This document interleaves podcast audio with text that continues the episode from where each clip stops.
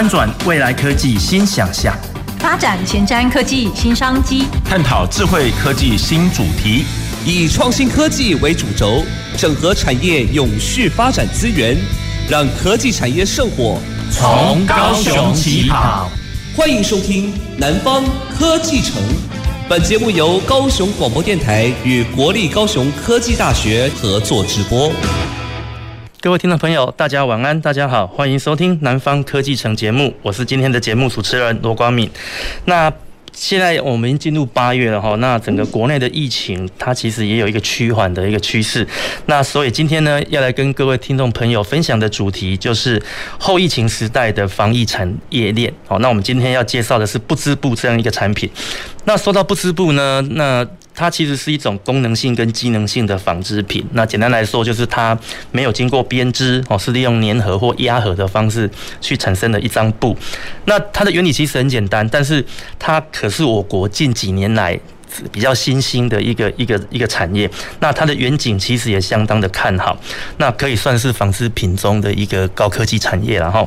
那以前其实我们都不太认识它，那直到疫情的爆发，我们对口罩的一个需求越来越多，那大家才知道说哇，原来我们戴的口罩，它的产品，它的原料就是不织布这样子的一个原料。好，那。因为目前国内整个疫情已经看似趋缓了，那也有也有几百万人都染疫过了。那随着整个国内在口罩政令上的一个松绑，世界各国甚至有些国家已经不需要戴口罩了。那在这样子的一个我们的一个整个大环境下，我们国内在做不织布的这样一个产业，它到底是可以继续看好，还是说只是昙花一现，或者是需要经过适度的转型来应应这个市场的变化？那我想我们今天很荣幸的邀请到我们台湾不织布工业同业工会的黄志平秘书长上节目来跟我们分享这个我们这个不织布产业未来的一个动向。那是不是请我们的秘书长？好，呃，我们英俊的这个罗光敏博士哦，还有我们线上的听众朋友，大家晚安，大家好。我是台湾区部织布工业同业工会的秘书长黄志平，很高兴今天能够呃呃受到邀请哦，呃来介绍一下我们后疫情时代的呃防疫产业在我们不织布的这个领域。是，谢谢秘书长。秘书长一开始哦，节目一开始就灌我迷汤了，好，这让我想到我当年会坐在这里，也是因为我被灌了迷汤了哈，所以 就坐在这边。好，那今天我们秘书长其实是远从台北过。过来，我们非常的感谢他。然后，那节目一开始，我们是不是请秘书长来先帮我们各位听众朋友稍微科普一下，到底什么是不织布？那它应用在我们生活上的哪一些地方？啊，呃，是这样的，我们不织布的呃应用非常广哦。嗯。那其实大家最简单去理解它的，从我们的自然的呃环境中哦，很多不织布的。呃，这个现象啊，像我们的蚕茧啊、蜘蛛丝啊，还有我们昆虫的这个这个呃产生的一些一些纤维的的巢哦，鸟巢哦，这些都不是不是由呃编或织的方式来组成的，呃，也具有这个。呃的织物纺织品的特性哦，这一些都可以称为是不织布哦。是。所以什么是不织布呢？最简单的定义就是不需要经过呃传统编或织的方法，而呃具有布的特性的织物哦，我们就叫不织布哦。是。那它可以应用在什么地方啊？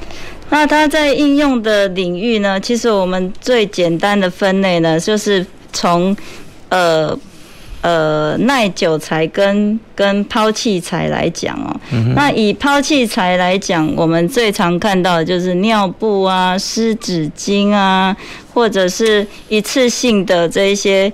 呃呃，卫卫材的用品啊，包括我们医院用最多的我们的擦拭的这一些纱布哦，很多现在很多都是用不织布来替代了。那我们的厨房的抹布啊，还是我们的展览用的地毯啊，那我们沙发里面的那个铺棉哦，我们的床材哦，很多一层一层的这些都是不织布，它都不需要。做经过编或织的方法，就产生的一块呃呃织物。是。那耐久材的部分呢，像我们的呃滤网。还有我们的医院的负压病房所需要的这一些过滤的设备哦，里面都要用到滤网。那我们高雄的很多工厂哦，你们呃这个我们的。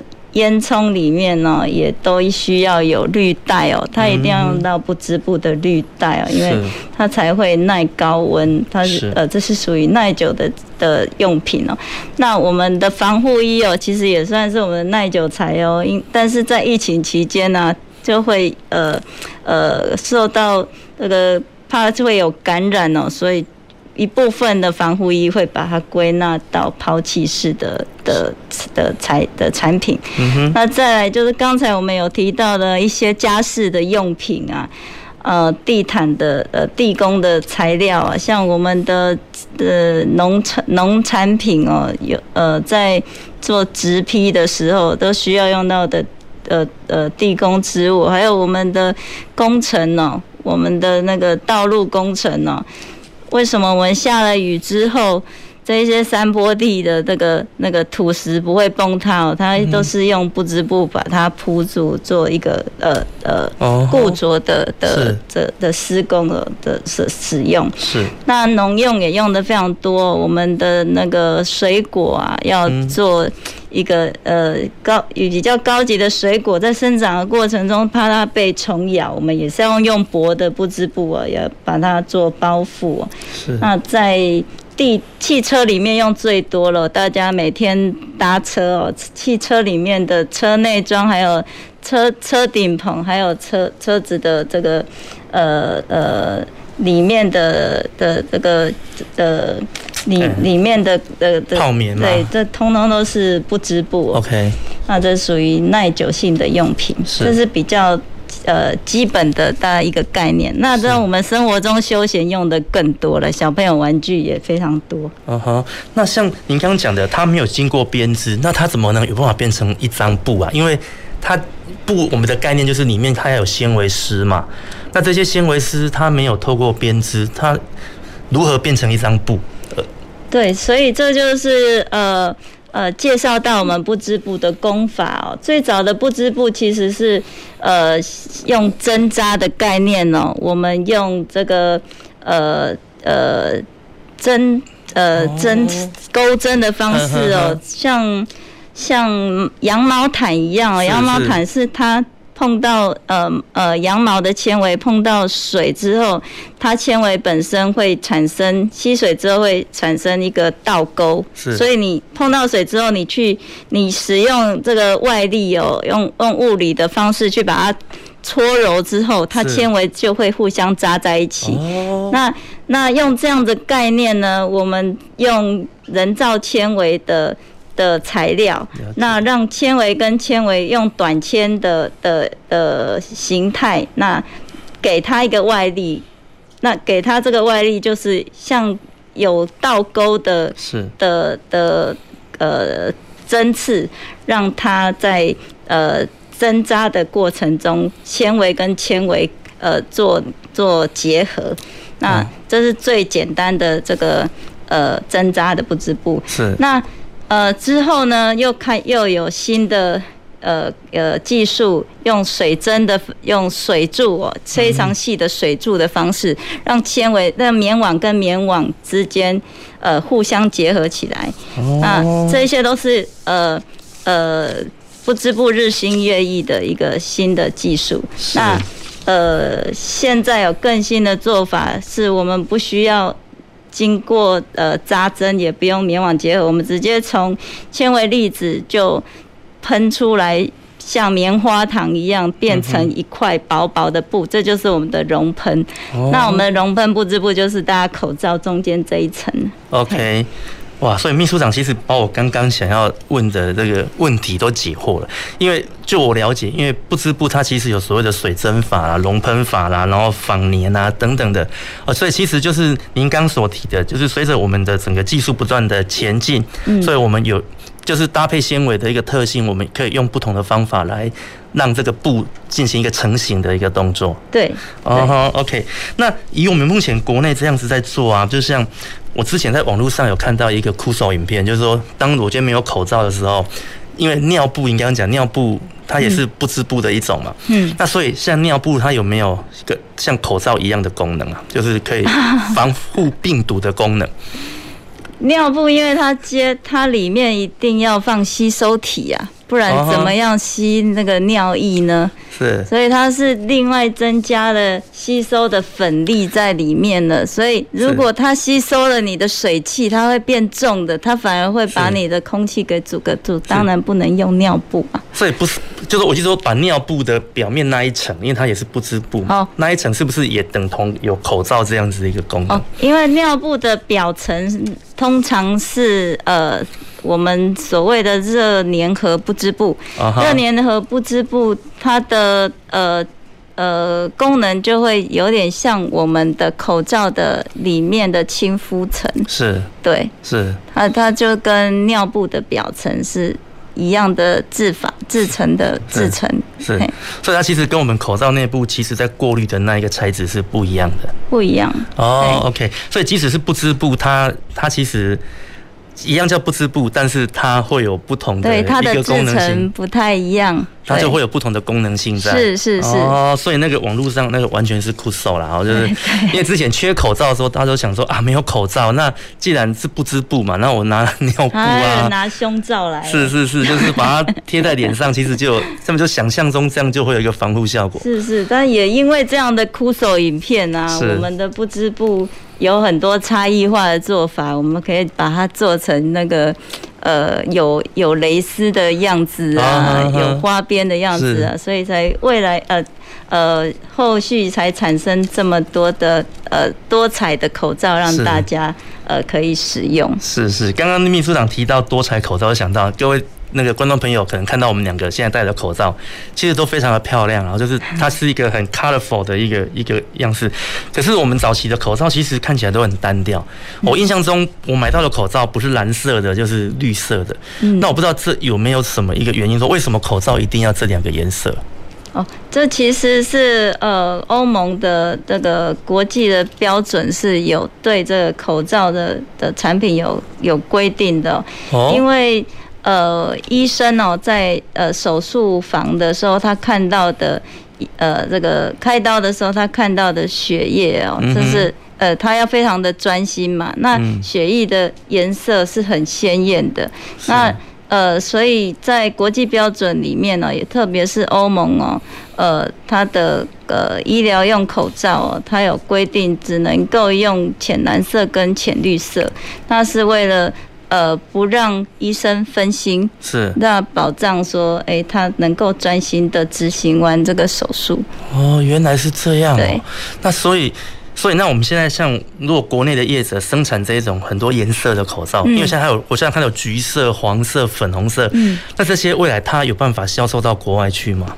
哎、欸，这这一些口罩它是属于一般防护的，它就不会进到手术房，是。对。就可以。对，OK。当然，那个一般护理人员他们更喜欢这样多彩的口罩，因为呃，医护人员他每天面对的是呃各种情况的的的这个痛承承这个承受各种痛苦的病人，是，所以他们也需要多呃多一点的。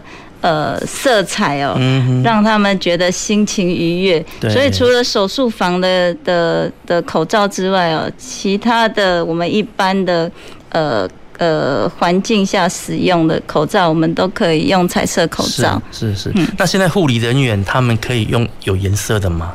可以啊。现在可以了。可以啊，哦，真的，哦，嗯，对，因为我觉得我只要每次只要看到绿色或蓝色，就会觉得自己生病了，因为那个颜色看起来就是很，应该说很 peace，很平静，你会觉得自己很看起来就很平静，可是。看久了，你就会觉得那个 整个的斗志 都热热情就会没了。可是如果看到很颜色很缤纷的口罩，你就会觉得，哎，今天看起来特别的有有精神。是，所以目前是可以的，可以。但是只有手术房里面的口罩一定要是蓝的或绿的。对，因为怕的让医生分心了。是是是是。与它的功能没有太大的关系，是为了要让医生能够。专心执行完他的手术。是 OK，因为我本来以以以前一直以为说只有那么简单的颜色，是因为我们的染色技术没有那么的好，所以还是说不同的颜色会有所谓的毒性。因为像我本身是造造船系的老师。是船上的油漆的颜色是有特定的，嗯，对，它为了要某一些功能性，它只能用这个颜色，嗯，所以我当时说就一直以为说，那口罩是不是也是这样子？哦，所以原来不是，原来是因为我们要进到手术室的关系，对，OK，只有在开刀房的口罩有这样的限制。那当然在欧盟这边哦，呃，他们为了呃呃这个这个保障说进口来的。口罩是开刀房可以使用的，所以，呃，如果要出口到欧洲哦，呃，业者还是会希望是比较符合欧盟的规定，是，所以，呃，呃，大家才会看到说，哎，怎么怎么，既然有这么多彩色口罩了，还是有这么多浅蓝色跟浅绿色的口罩，那是因为他们有出口的的需求，是。OK，了解。好，那接下来是不是是不是请秘书长跟我们聊聊？就是说，我们国内其实因应这一波疫情，所以在早期的时候，我们大概都知道，就是说口罩其实是就是一罩难求了，然后大家要排的排队去去抢口罩。那所以台湾在这样子的一个哦，就是我觉得台湾产业也蛮厉害的，就是可以在这么短的时间内就把整个产业给串联起来，然后提高我们的产能，然后让让台湾可以迅速的获得充充足的口罩。那可是我现在想要了解，就是说，因为随着疫情慢慢的一个趋缓，那有这么多厂商，他当时哦进入了这一个所谓的口罩国家队的供应链。嗯。那现在随着疫情的一个趋缓，那这一些厂商他们的整个后续的发展会不会遇到其他的问题啊？当然啦，这个呃，我们整个熔喷的呃产能跟纺联的产能哦，一下子增加了呃几几十倍的这个这个呃产量啊。对。呃，当然我们国内市场这么小，是消耗不了的。嗯。所以呢，我们呃当时是。在国家队的部分，是因为我们工会的会员呢，是包含了呃制造不织布的原物料的厂商，也包含设备厂。那在呃呃呃成品厂上面，口罩厂商跟防护衣的厂商啊，也都还都都是呃都是我们的会员。是。所以当时我们可以很快的呃经过。同业之间，还有我们理事长的协调哦，调度之下，大家可以很快的整合起来哦，那能能够呃呃及时的供应我们国内的呃需求。那在在政府的帮忙下，产量买了很多的机器哦，口罩机买了很呃。呃，买了几十台，那熔喷设备也也也是大幅增加。是，那现在遇到的产能过剩的问题哦，而且还有很多不是我们呃的不织布的的呃同业哦，是，呃呃，比如说做做。做织布的，或者做其他行业，做窑业的，uh huh. 都开始来做口罩了。是。那呃，有了这么多的的竞争哦，那当然，呃，在在呃产能就出现了现在产能的过剩的问题，所以厂商就要及时的做因应哦。那在特别是在产品的差异化这边，就做了很多的。大家看到的色口罩，哦，好印花口罩是包含了抗菌口罩，让它的功能性更多样化哦。是那呃，这个是这也就是我们台湾比较强项的地方哦。我们的业者在遇到呃不同的情况的时候，都可以及时的用正面的方法去因应，增加了功能性，增加了差异化，然后让它对呃有提。这个呃，开发更多有创意的口罩哦，让让呃民众可以更能够呃消费更多。是 是是。那这这个也就是我们的呃增加竞争力的部分。那再再来提到哦，因为产能过剩哦，那呃我们纺织所在去呃前年哦，前前年也开始协助我们的业者做呃熔喷布的这个。当时我们工会有提出一个国产国用的口号，也是希望说，哎，大家在做口罩的业者哦，虽然说大陆的熔喷布很便宜，大陆的纺粘布也很便宜，是，但是我们把自己国内的呃熔喷布跟纺粘布的品质提升起来哦，做到呃高滤效哦，低阻抗哦，那能能价格上虽然高。因为成本的关系，有高了一些些，比大陆的的的价格高一些些，但是，呃，在在品质上哦，还是可以呃，啊，还是可以被。呃，被业者接受的，他们还是可以赚钱的。是。那在就这个部分，也是要感谢我们的纺织所，那呃呃协助我们做这样子的产品的提升。那业者这边也很争气哦，他们呃在抗在呃这个产品的功能性上啊，就。更更极致化，比如说可能一开始只有抗菌，嗯、那他们会去想说，我如果可以抗病毒，会不会更好？是对，那所以在抗病毒、抗菌的的的机能上面呢、啊，除了呃，就是引进了更多的呃金属离子的加工，而而且它还是安全的，这个也是蛮。这个呃，我们台湾的业者在开发产品的时候，会兼顾到这个材这个产品的的制作过程是不是安全，是是不是环保，是是不是节能减碳，是。那这也是跟我们的听众朋友分享哦，我们真的要用爱用国货。对，当然当然。对，所以秘书长就您刚刚所提的，所以目前国内我们在做口罩的这些熔喷布，其实有一部分是来自于对岸哦。哎、欸，其实蛮多的。但是但是在纺织所做的这个产品的这个材料的提升之后啊，是呃还是蛮多同一的那个口罩的厂商做。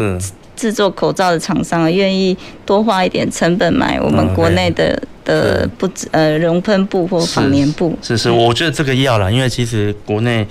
需要借由这种内需的一个提升，然后才能够让我们的产业技术可以有所进步。对，我我觉得这是很重要的事情。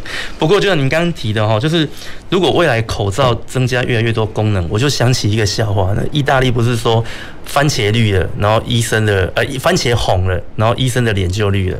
那现在如果我们国内这些熔喷布的这些技术如果成熟了，那我们的耳鼻喉科的医生脸不就要绿了吗？哎，就是因为说我们只要出门戴着口罩，那事实上我们不但就是病毒啦什么的外外在的感染都可以透过这一层防护来来哦达到它的效果。那是不是其实对我们的国民健康其实是有帮助的，对不对？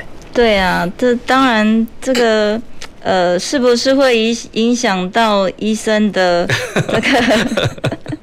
呃，这个影响到我们民众呢，这个生病是不是是不是会去看，会会不会呃减少去看诊的这个的的现象啊？嗯哼。那再回归到任何一个产品的开发，都是要让呃，都是要给人民给给大众更好的生活嘛。嗯哼。所以能够减少看呃看医生不是。很好的事情嘛，就是回归到我们现在健保的成本越来越加重了，是是，应该是比较比较轻微的症状哦，大家可以自己呃自己护理恢复，就尽量。可以少去占用健保资源，我个人认为这样才是比较正向的做法，不然会一直亏损下去，我们会再留子孙呢。是是，的确，因为有我们其实有口罩以后，我发现这三年来我的家人几乎都没有生病。嗯，我们的健保卡大概三年没用了。真的哈、哦，等于你戴着口罩以后，小孩子就不会感冒。对呀、啊，然后出去就不会有任何的的感染，所以其实真的，我们现在除了受伤以外，没有去看过什么感冒这种小病，几乎都没有了。对啊，我觉得这医医生可以去做更多的那个研究。所以医医生可以转行了，对不对？OK，没有，我想时间的关系，我们还是啊、呃，因为还有一点时间，我们还是请教一下秘书长，就是说，嗯、您刚刚提到我们现在国内在材料的进步嘛，那你也提到我们买了为了这个口罩买了一些设备，是那这些设备我们国内有没有办法自己制作？哦，我们现在呃，以我们呃。呃，不织布的设备来说，百分之九十的设备哦，也是拜疫情之赐哦。以前我们国内是没有熔喷设备，也没有仿粘，没有国产的熔喷跟仿粘设备。那在疫情之后，发现其实我们台湾的工具机的的呃能量是很强的。那我们目前百分之九十的设备哦，都可以。在国内买得到了，都可以国产化了。只有比较高速的设备哦，那因为呃市场比较小。不织布做太快哦，产能更大，大概就不用做。对 对，现在其实我们不需要那么高的产能的。对对对。那这样高速的设备哦，也必须要用到欧洲的材料哦，所以呃高速的这些设备呃价格也比较高，市场就相对小。那这个就就这个部分我们国产是没有的，但是百分之九十的设备我们国内都买得到的。那呃。呃，而且我们的后加工机哦，就口罩设备啊，还有后后产品的那个后加工的设备哦，还是很精良的哦，更是这个中国大陆跟东南亚的不织布业的的最爱，他们的首选，而且我们的价格也比较合理，跟欧洲的机的机台价格比起来，我们相对是非常便宜的。嗯哼哼，嗯，所以其实台湾后续可以努力在设备的输出这一块嘛。目前我们已经在帮忙厂商做拓展海外市场的工作，甚至我们在那个防疫供应链都希望整条线的输出哦，把我们成功的经验呢分享给国外的这个疫情比较呃艰难的的的国家。是那呃，当然我我们呃这。厂商也是要更自动化啦，嘿，因为比如说你输出到你整个供那个防疫的防疫的设备哦，供应链从原料到到最后的产品，你要输出到，比如说像美国，它这个人力比较。高高的地方哦，它就更需要设备自动化。这个部分我们还在努力当中。了解了解，所以这部分其实我们还有蛮大的进步空间。对，然后还有在材质的的这个环保的部分也是哦，要能够用到可分解、可降解的材料，这个目前还在研究当中。好，OK，非常感谢我们秘书长给我们的分享。那刚刚您提的那些分解的部分，我想我们在节目的后半段再来跟各位听众朋友分享。好，那我们因为时间的关系，我们上半场的节目先进行到这边。那我们上半场主要跟各位听众朋友介绍了这个不织布的一个应用。那下半场呢，我们会来介绍它的一个技术提升跟转型以及人才需求的部分。好的。走进时光隧道，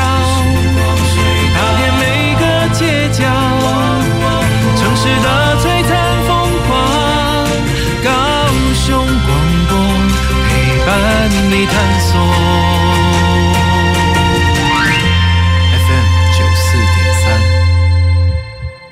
Everybody yo，大家一起来瞧瞧，现在屋顶改造在流行什么？嘿，hey, 现在流行太阳光电系统，自己用电自己赚，让你发电又发财。设备保养真轻松，遮风避雨又降温，政府回收处理有保障。干净能源从下一代，共同加入太阳光电的行列。太阳光电暖心发电，让台湾更美好。以上广告由经济部能源局提供。我不该吸毒，吸毒让我失去健康，失去自由，也失去了一切。青春的 Temple 要有坚定的意志去 follow，别让毒品趁虚而入。如果发现身边亲友吸毒，请用爱与关怀帮助他们拒绝毒品。我是反毒代言人萧敬腾，与教育部陪您一起用爱关怀，用心反毒。亲爱的听众朋友，大家好，我是林俊吉，畅游高雄，公车好行好便利，欢迎使用高雄 iBus APP 查询公车动态，提早三分钟到站等待。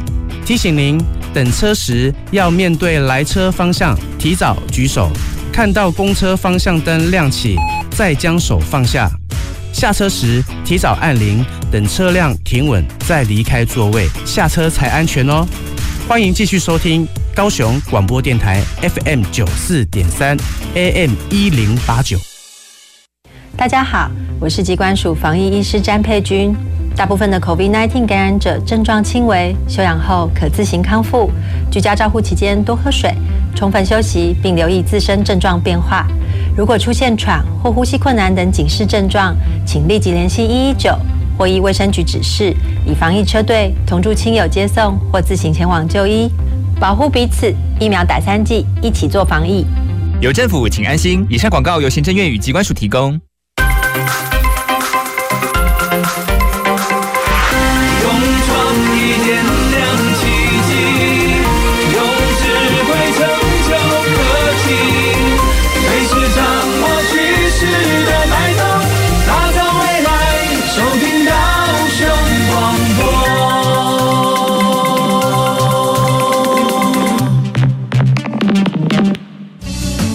前瞻的，未来的，您现在所收听的是提供您最多科技产业新知的南方科技城。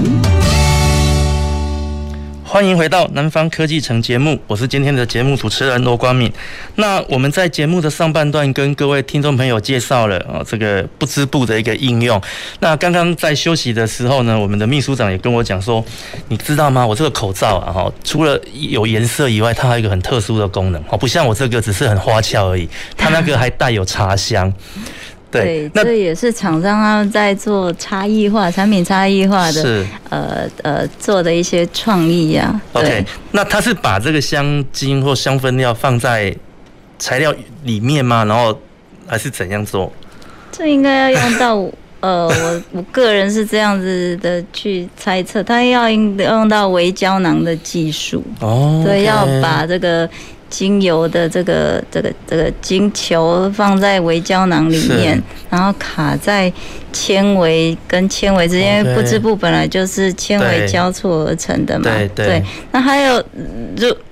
还有一种技术是直接放在纤维里面，但是这样成本应该会很高，是，所以我认为它应该是用这个物理的方式让它嵌在的布的的，不管是表面还是中间层。对，所以你这个进步多了。我们现在要有香气，还要去买那个有磁铁的那种那种滤罐。哦，那个贴上去那个也可以啦。对对对对对，不好看，这边就会多一颗痣在这。哦，不会，我我小朋友有也有。这种那种不织布的小香氛贴哦，对对对，贴在口罩上面，它也是呃可以持久的让口罩有一个比较不会有异味啦。有时候我们吃个鸡排的口罩都是嘴嘴巴里面的味道。不过您您这个产品比较高端，对，除了颜色，欢迎可以跟台湾康酱联系，这是他们家的产品。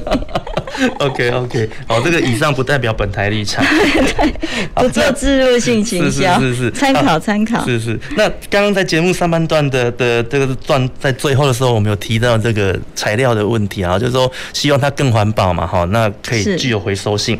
那所以我想这边想要请教一下秘书长，就是说像我们目前的这一个口罩啊，嗯，像我们因为戴一天后，因为卫生的关系，它就必须要丢，要要丢弃嘛，嗯，那这个东西它有办法再回收利用吗？哎，目前是呃有厂商正呃做这样子的研究啊。那但是呃碍于口罩它算是个医疗器材，对对，对，所以它其实是不能够随便回收的，它只能够焚烧。是。对。那呃目前有在做回收的是我们的失败品啊，就是口罩，如果你在制作过程中，比如说耳带没压好啊，oh. 或者是鼻梁条那个没有夹好，是是那这一些呃，这这一些瑕疵品，对，它怎么样来做回收再利用？是，是那呃，因为它也是算是干净的材料，对，那我们就尽量让。每一层的材质哦都是 PP 的材质，它就可以做做一个统一材质的回收。是，对对。那这样子其实材材料如果这样经过回收再使用，它其实是一个降解的一一个一个一个过程嘛。那这样会影响它的一个特性吗？就说会变得更差，还会就是差到不能用之类的。这个就是回呃回收卫材的回收跟降解，它。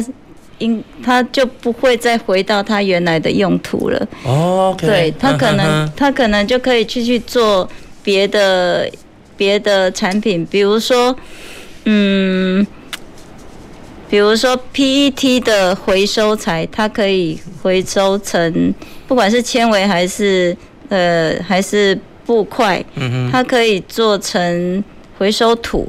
OK。哦，或者是是在在把它打散，做成呃我们的。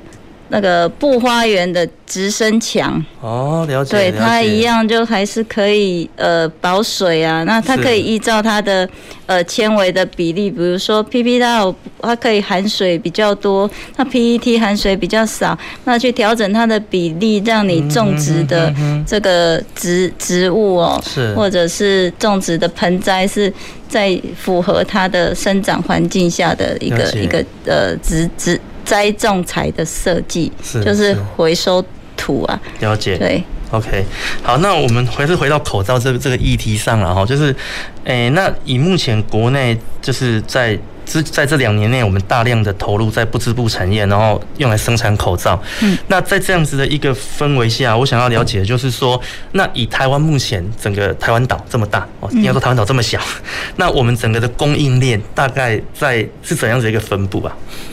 呃，我们的布织布的产业，其实台湾的优势就是我们的呃供应链完整之外，我们的距离很近，嗯哼，所以呃疫情期间才能够快速的调度调调度这个材料，嗯、那。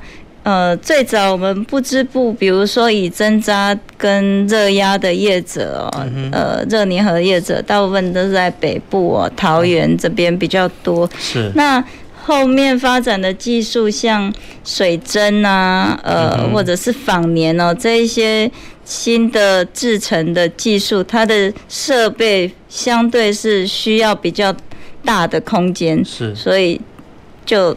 大部分是在台南跟高雄这边，所以我们台南的民众呢，真的是非常的幸运哦。你们那个怎么说？哎，对，因为这个水针布的的的产地就是在高雄嘛，是啊，台南这边，所以你们拿到的产品。如果直接从工厂出来啊，它是最新鲜的啊。哦、那这一些保养的的产品，当然越新鲜，效果越好。是是是，是，因为就就我知道，高雄这边有一家叫南六的嗯的工厂，它因为它家最近有跟我们高科大有做一些产学合作了。是哈。对，那我我知道他好像是在做这个所谓的。那个什么其实，就是水针的的业者，对。对对对，也是我们的荣呃荣誉理事长。哦，真的哦，对对对，真的哦，哇哦，因为我知道男女好像真的做的蛮大的。对，他的他们的呃面膜是我们国内的不织布业者第一次首度跟这个邮局走邮局的通路，可以红到对岸去的。是是是。对，那所以你刚刚讲的北部。北部在做这个所谓的针扎的业者比较多，那南部这边在做水针。对，那不织布它除了这两个字，讲它原物料的部分的取得呢？因为其实我们大家知道，台湾岛很小，然后我们的资源、嗯、天然资源其实是很受限嘛。嗯、那我们大部分的原物料其实要透过进口。那我不知道在做不织布这样子的一个一个所需的原物料上，台湾这边的取得，嗯，我们的原料哦，其实其实。台化台呃跟南亚这边还有远远东西呢，就是就是就能够供应我们国内的不织布的材料了。OK，那只是在价格上哦，呃业者当然也会有他们的考量哦，所以他们也会调整这个原料的来源，可能呃韩国这边也也蛮有。竞争优势的，所以原料的时候会跟呃会跟韩国买，也会跟印尼买哦。那那中国中国大陆这边，因为后期崛起之后，嗯哼，他们的成本真的是价格是真的很低哦，所以在成本上的考量，那原物料的部分呢，我们我们的业者就会去去呃选择呃对他们有优势的。的有利的的原料是，所以其实台湾在原物料目前取得上是很管道是很通畅的。对，那自己做其实也没问题，对，只是差在价格的部分。对，这个这个我就要小小的抱怨一下，我们台有时候台湾的自己买自己的东西真的比较贵。对呀、啊，在在船舶产业也是啊，我们在做买钢板的时候，台湾自己。就是高雄在地钢板就在这儿，然后我们自己卖给自己人的钢板价钱比国外进口的还要贵。你要想国外进口的钢板还要坐船过来，那 这个我们就应该要跟日本学习哈。日本的日本人跟德国人都是好东西留给自己用，对对对，我们都我们都比较那个博爱一点哦，好东西都给别人用，对对，我们都自自己看等内都啊，啊，偷也没给弄好别人，是是对，对啊，所以我们家像我喜欢到那杯米啊，我们买花东米要特地跑去花莲买。对，因为好的米在那边，可是他们主要在做外销。嗯，对，那反而我们自己平时吃的米是进口的。是，对啊，就会觉得很奇怪，台湾自己把最好的东西卖到国外去，然后却去买比较便宜的东西回来自己用。嗯，嗯，我们 所以原来在不织布产业也有这样子的一个。我们的原料也是会这样。OK OK，好哇，这个这个哦，这个这个不算抱怨啊，这只是我们在分享一个事实。OK，好，那刚刚提到这个供应链的聚落啊，那。南部这边，您刚讲的，除了水蒸这边以外，还有哪一些比较代表性的产，就是的一些公司在我们南部啊？嗯，对，我们的这个这个最贴女人心的康纳香在台南嘛。啊哈，啊哈。对，然后它的它的产品线就是非常的广哦。是。他们有呃呃女女性的的。护理用呃的的那个卫生棉护垫啊，是也有小朋友的，也有老人的。嗯哼，那是那个董事长戴荣吉董事长，呃，号称是我们全台湾最贴心的男人了。是，OK，没有，因为我刚刚会这样问的原因是说，因为就以南部的就业市场啊，或许就说，因为其实现在各行各业都说他们在缺人才嘛。嗯，那我我。不知道，就是说，到底不织布产业这边对于人才的需求是不是有这么迫切？那如果有的话，那以以南部的在地产业，我们是不是有有这么多的人的人力需求了？所以我才刚才问说，到底在整个供应链上，在南台湾这边有有没有就有没有比较大的一个点坐落在这里？嗯，我们嗯，台南跟高雄其实算也算是我们。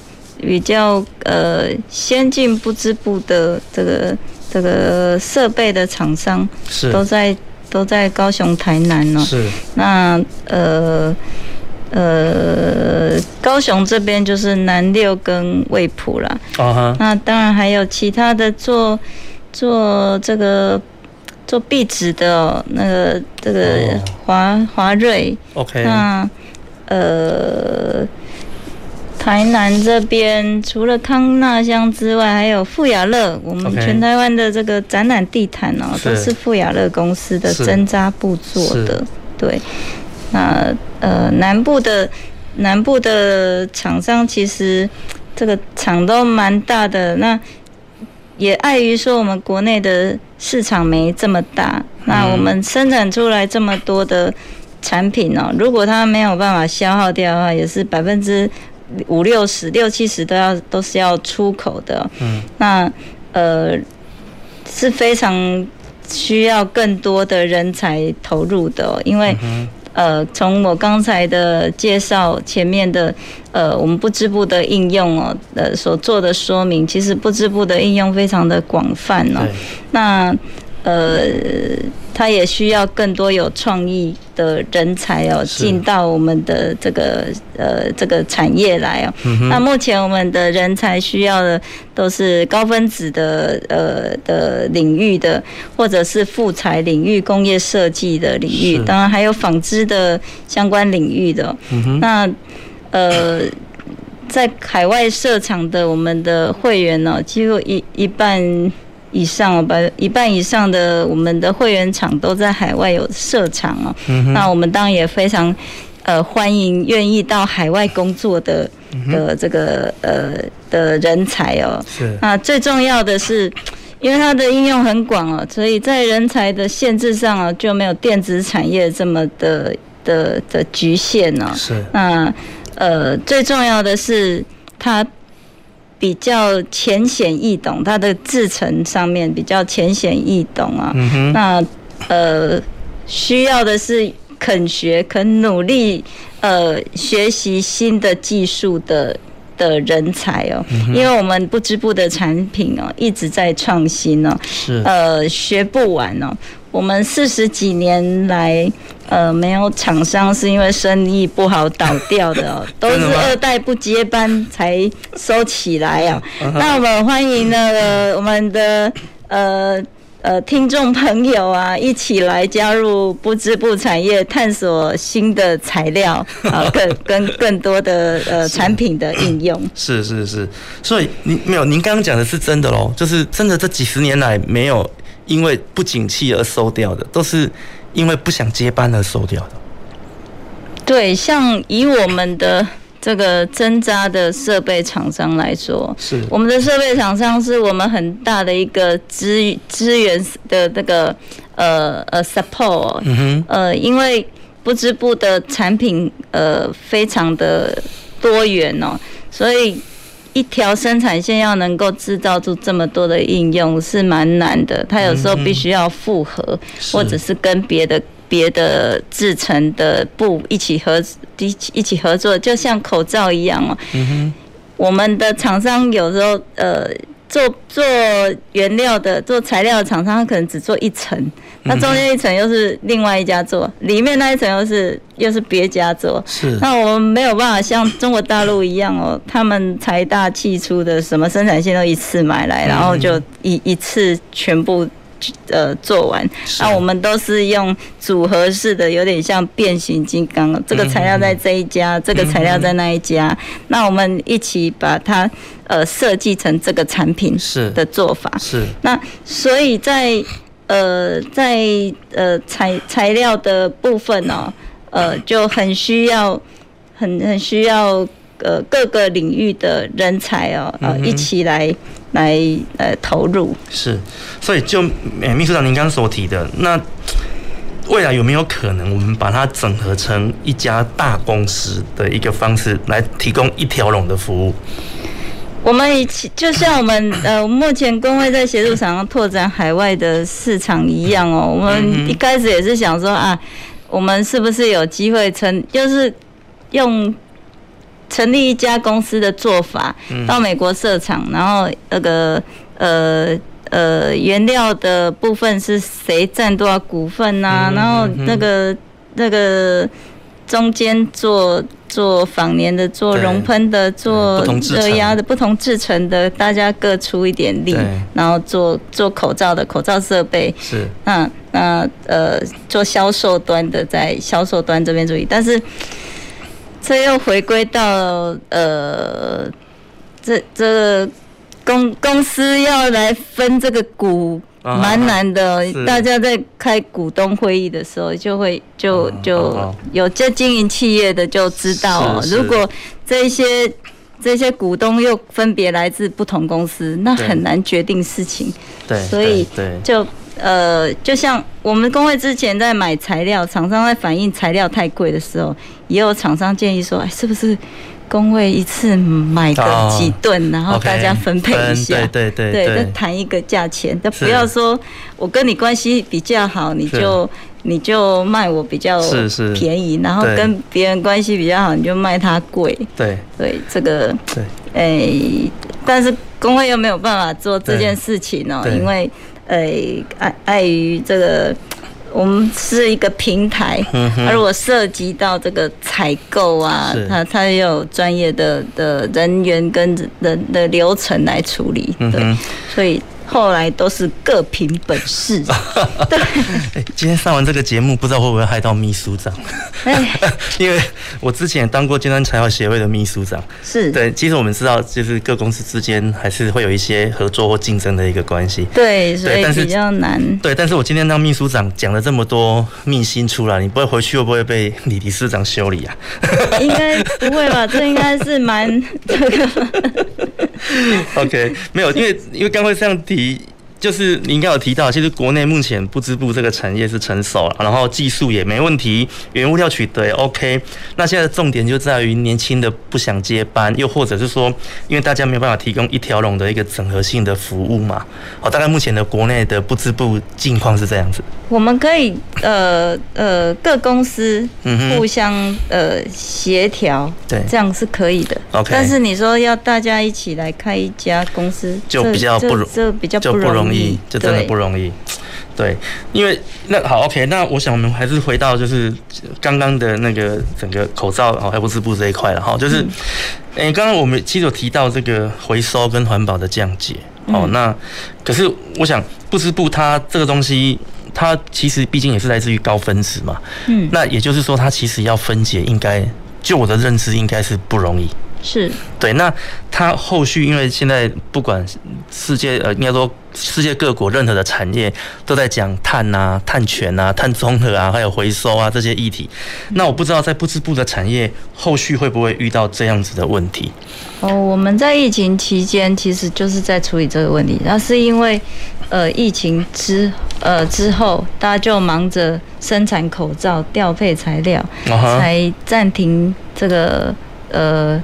循环再利用的议题是对，但是其实在，在在二零一八年的呃的的那一年开始，我们就一直在呃在整个世界的布织布展哦，各国的布织布就有这样子一个宣告，就是希望在布织布的材料的应用上，还有产品的设计上，是尽量能够呃循环。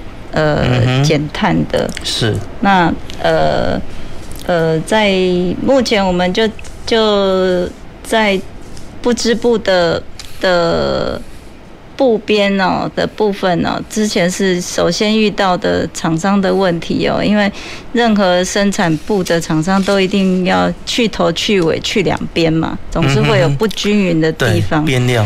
那不均匀的材料回到。我们就称它是次级品好了。嗯哼。那现在在环保署的规定里面呢，你就必须要让它变成是你的产品，你才能再卖掉它。啊，不然这就是你的废弃物。那你的废弃物如果的呃呃，如果焚化炉不烧的话，它就会越堆越多。那我们前一阵子就遇到这个问题，就是呃，这是我们不织布的的人这个材料去这一些布边哦，嗯，你要送去焚化炉烧，我们国内的焚化炉哦，几乎都是烧生活废弃物的，它没有办法烧高热值的的废弃物，所以呃后面才。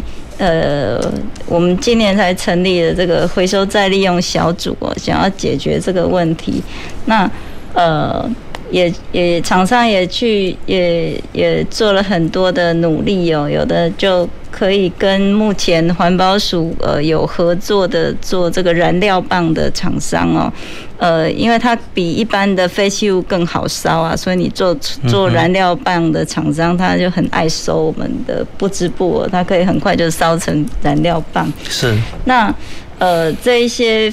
这一些呃废弃物，我们最后呃不织布的产品产生的废弃物啊，我们也尽量让它朝向是在原料的部分哦，看是不是更更更环保的材料，然后又不影响它原来的特性，最好是可以降解的，那不然就让它可以回收。那原来会产生很多布边的厂商，我们就尽量建议它减量哦，就是尽量不要产生布边。